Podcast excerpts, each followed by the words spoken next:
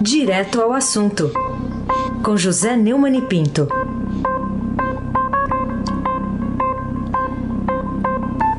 Neumani, bom dia. Bom dia. Raíssen Abac, Carolina Ercolim. Bom dia. Almirante Nelson e o seu pedalinho. Afrânio Vanderlei, Bárbara Guerra, Clã Bonfim, Manuel Alice Isadora. Bom dia, melhor ouvinte, ouvinte da Rádio Eldorado, 107,3 FM, Raíssen Abac, o craque. Vamos começar, Neumann, com o título aqui da, de uma chamada na primeira página da edição de hoje do Estadão. Entidades engrossam o movimento por democracia. É, Para você, por que, que ainda é necessário no Brasil mobilizar povo nas ruas, falar uma coisa tão óbvia, né? Defender a democracia e evitar uma intervenção militar autoritária em 32 anos já eh, de vigência, agora em outubro, da Constituição de 88. 32 anos e a turma não aprende, né? É, acho uma onda bastante positiva essa dos manifestos, de vez que a pandemia tem impedido que a movimentação de rua seja como esperado. Afinal de contas, a pesquisa da Datafolha dá que 70% da população brasileira, tem até um grupo que chama Somos 70%, né? É, apoia a, a, a, democracia e não a intervenção autoritária. Né? Ontem, 130 entidades subscreveram o documento Juntos pela Democracia e pela Vida, dizendo que é preciso reconhecer de forma inequívoca que a ameaça fundamental à ordem democrática e ao bem-estar do país reside hoje na própria presidência da República. Aí são grupos de renovação, formação política, surgindo entidades formadas a partir do incremento do combate à corrupção, movimentos de transparência nas atividades partidárias na administração pública, institutos de gestão da educação e outras áreas, organizações ambientalistas contra o armamentismo, entre outros, como registra o Pedro Venceslau na reportagem do Estadão hoje. Né? Esse manifesto foi divulgado pelo Pacto pela Democracia, que abriga movimentos de grupos diferentes de espectros políticos e tradições, como Renova BR, RAPS, SOS, SOS Mata Atlântica, ONG Sul da Paz, a Rede Nossa de São Paulo, é, o Instituto Vladimir Herzog, a Associação Brasileira de Imprensa, o Instituto Etos, né? E, lançado na esteira do, do BASTA, que reúne advogados e juristas, o movimento Estamos Juntos, que agregou centenas de personalidades, do ex-presidente Fernando Henrique ao deputado Marcelo Freixo, e os somos 70%. Quem está fora é o Lula, né? É, o Lula, mantendo a tradição, é, é, fica isolado, como é, não, tentou não assinar a Constituição, depois terminou voltando atrás por pressão do Ulisses Guimarães, e depois é, não aceitou fazer parte do governo de União Nacional do Itamar Franco, inclusive é, expurgou Luiz Erundina porque tinha aceitado um cargo lá de, na Secretaria de Administração do governo, uma demonstração de autoritarismo próprio dele e tal. E agora ele está fora e ninguém sentiu falta dele, viu? Ah, o que nós estamos sentindo falta é de um homem forte, ou uma mulher, é, que represente uma instituição e que acabe com essa farra, que eu chamo de. Tem a farra do boi, né? Tem a farra do burro, né?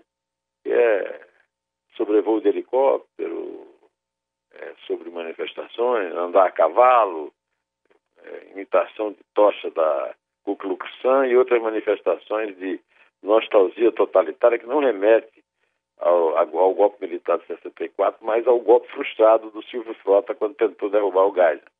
Que também, quando fala em intervenção militar, e eu tenho alertado sempre, insisto aqui, eh, não inclui as Forças Armadas. É um movimento claro que está é, tendo um respaldo das polícias militares dos estados, apesar dos governadores, inclusive em São Paulo, onde o governador João Dória precisa estar atento e, e fazer uma, uma, uma uma investigação bem profunda sobre a violência da polícia contra os manifestantes pela democracia antifascistas e a, e a, e a sua indiferença às provocações dos bolsonaristas. É, isso é perigoso, muito perigoso, porque são milícias que já estão armadas e fardadas. Carolina Ercolim, tintim por tintim. Neumani, é, há uma outra reportagem do Estadão que traz aqui é, o novo indicado do Centrão para o BNB é alvo de investigação. E aí eu queria saber o que, que essa informação traz de novo nessa quebra de um compromisso que o presidente fez lá atrás sobre a manutenção da Operação Lava Jato e o combate à corrupção também no seu governo. Me lembro de um filme famoso, Oscar. Nada de novo no front. Realmente nada de novo no front. Bolsonaro é um deputado de baixo clero, 30 anos como parlamentar, vereador no Rio, depois deputado, e sempre foi ligado a esses partidos do Centrão. Por exemplo, PP. O, PP, o, o Bolsonaro praticamente percorreu todo o espectro da centro-direita partidária no Brasil, mas o que ele passou mais tempo foi o PP do Ciro Nogueira, ao qual ele deu cargo de bilhões, né, é da Fundação Nacional do, pelo Desenvolvimento da Educação. E agora tem a notícia dada no Estadão que o presidente do Banco do Nordeste do Brasil, Alexandre Borges Cabral, que era o, o diretor da Casa da Moeda, indicado pelo Centrão para ocupar o cargo, é alvo de uma operação conduzida pelo Tribunal de Contas da União para apurar suspeitas de irregularidade em contratações feitas pela Casa da Moeda na sua gestão. Né? É, em 2018, é, o prejuízo é estimado uma quantia razoável, 2 bilhões e 200 milhões. Os auditores atribuem ao novo presidente do Banco do Nordeste possível ato de gestão temerária da presidência da Casa da Moeda e o descrevem como um dos potenciais responsáveis por prejuízos em contratos firmados durante sua gestão. As irregularidades encontradas pelo TCU na Casa da Moeda vêm desde 2005, estendem-se ao, ao mandato dele, né, que começou em 2016 e terminou em 2019.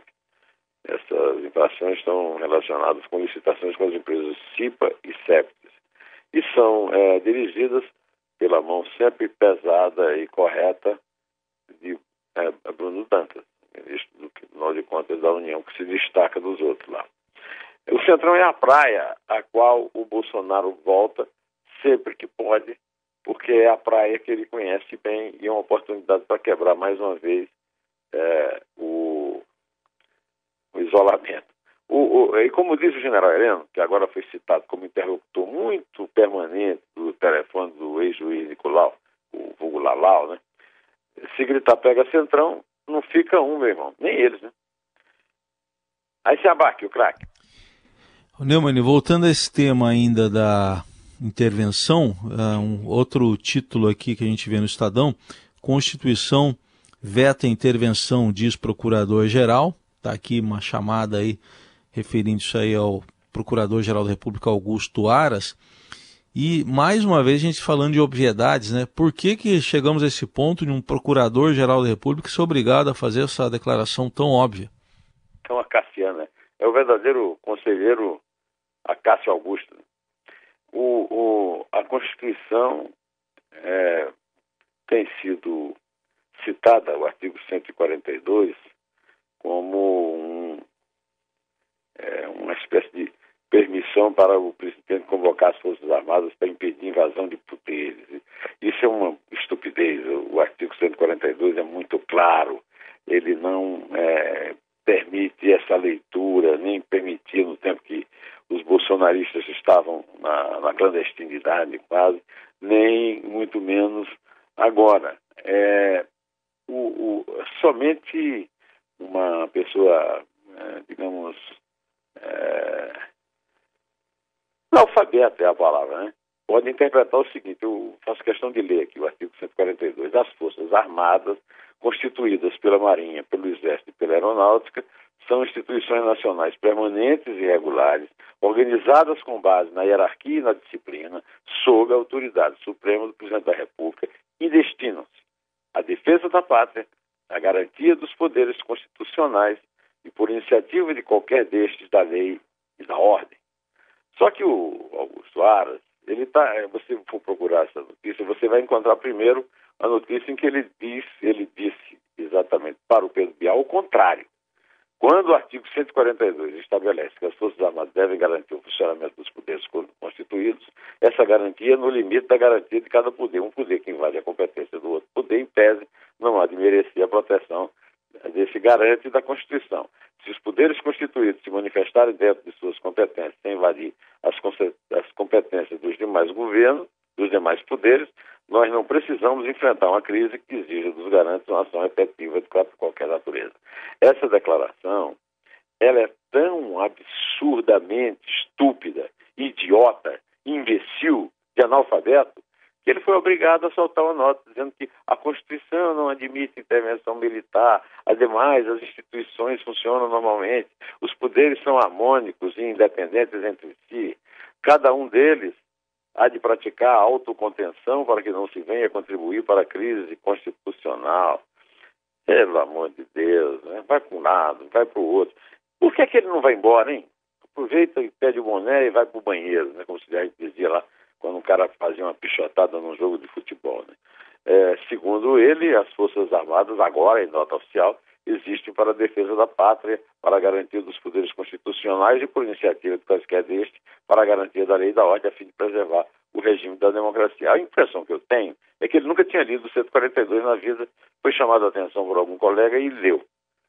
Tchau, Augusto Aras, vai embora, meu. Carolina Ercolim, tintim por tintim. Outra manchete do Estadão de hoje fala do Tribunal de Contas da União, dizendo que tem mais de 8 milhões de pessoas que podem ter recebido o auxílio emergencial indevidamente. O que, que explica um número tão alto de possíveis fraudes dentro do governo? Oh, Carolina, um, o, o Brasil só não chegou a ponto explosivo nessa pandemia, mais do que já chegou, por causa do SUS. Mas existe uma coisa pode ser usada e que não está sendo usada, que é o SUAS, né, o, o, Sistema Único de Assistência Social, é, que é administrado pelos prefeitos e que é óbvio, essa, essa, a distribuição dessa, dessa ajuda tinha que ser pelo SUAS, jamais pelo, pela Caixa Econômica do incompetente Pedro Guimarães e, sobretudo, pelo imbecil do Onico Lorenzoni, do Ministério da Cidadania. Né? Agora, isso aí propôs, professor, eu conheço muita gente, muita gente que tem muita renda, que tá, pegou o, o auxílio, e, e, gente que vive miseravelmente, que vive de faxina e tal, e que não conseguiu, não conseguiu pegar. Estão falando até aí, o, o antagonista publicou que o, o Luciano Ang, um dos procurados aí pelo, pelo Supremo na questão do financiamento da fake news, o sétimo brasileiro mais rico, usou. Ele não, não negou, não, e a Caixa também não. Então é isso aí. Ele é o melhor exemplo é, desse absurdo. Né? É... Aí se abaque o craque. Bom, Neumani, outro tema aqui: o Brasil passa de 31 mil mortos e está atrás apenas de três países. Retrato aqui, que está na primeira página do Estadão de hoje, de uma realidade. E é uma realidade que o presidente Jair Bolsonaro ainda insiste em negar, né? Ô, Raíssa, o Brasil ultrapassou os 31 mil mortes, né? com um registro de 1.262 óbitos nas últimas 24 horas, um recorde. Levou 79 dias para atingir esse patamar, após a primeira vítima morrer em 16 de março, e agora nós temos 555.383 diagnósticos da doença em todo o território nacional, 28.936 novos casos confirmados entre ontem e hoje. Ainda 4.312 pessoas com sintomas relacionados ao coronavírus sob investigação de acordo com a pasta. Agora, eh, eu li isso aqui, mas eu preciso ouvir para saber se esse idiota realmente falou isso. Toca aí, por favor, Nelson, o Bolsonaro falando sobre a morte, como um grande filósofo que ele é. Os enlutados, que são inúmeros, o que, é que você diz? Lamenta todos mortos, mas é o destino de todo mundo. É preciso comentar alguma coisa de uma estupidez desse tamanho, de uma falta de oportunidade desse tamanho, de uma desumanidade desse tamanho, de uma insensibilidade desse tamanho, de uma burrice desse tamanho. Carolina Ercolim, tintim por tintim.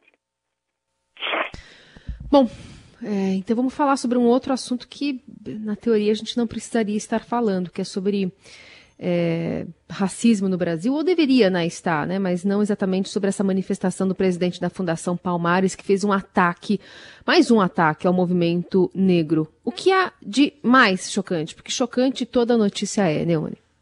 Bolsonaro faz questão de nomear a escória das escórias. É, Trata-se do único projeto do governo à vista.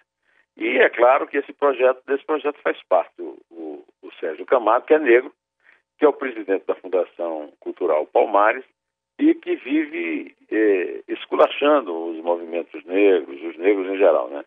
Ele chamou, numa conversa com dois funcionários, e que vazou, o Estadão teve acesso, ele chamou o zumbi de filho da puta que escravizava os pretos, chamou o movimento negro de escória maldita.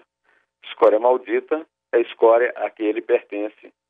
O governo é, pretende autoritário não consegue, porque não tem é, força para isso, felizmente. Estamos numa democracia que está sob risco, mas a democracia com certeza superará isso. Por enquanto, nós só temos alguém que está combatendo isso, que, é, que são os 11 ministros do Supremo, a, aos quais eu sempre critiquei muito, presto aqui é minha homenagem. O resto é um bando de cobardes, principalmente os dois comprados do Centrão na presidência da Câmara e do Senado. Rodrigo Maia na Câmara e o Davi Alcolumbre no Senado. E junto uma vergonha na cara e, e ver o, o recuo do, do, do, Augusto Aras, que eu também não sei se vai muito longe, né?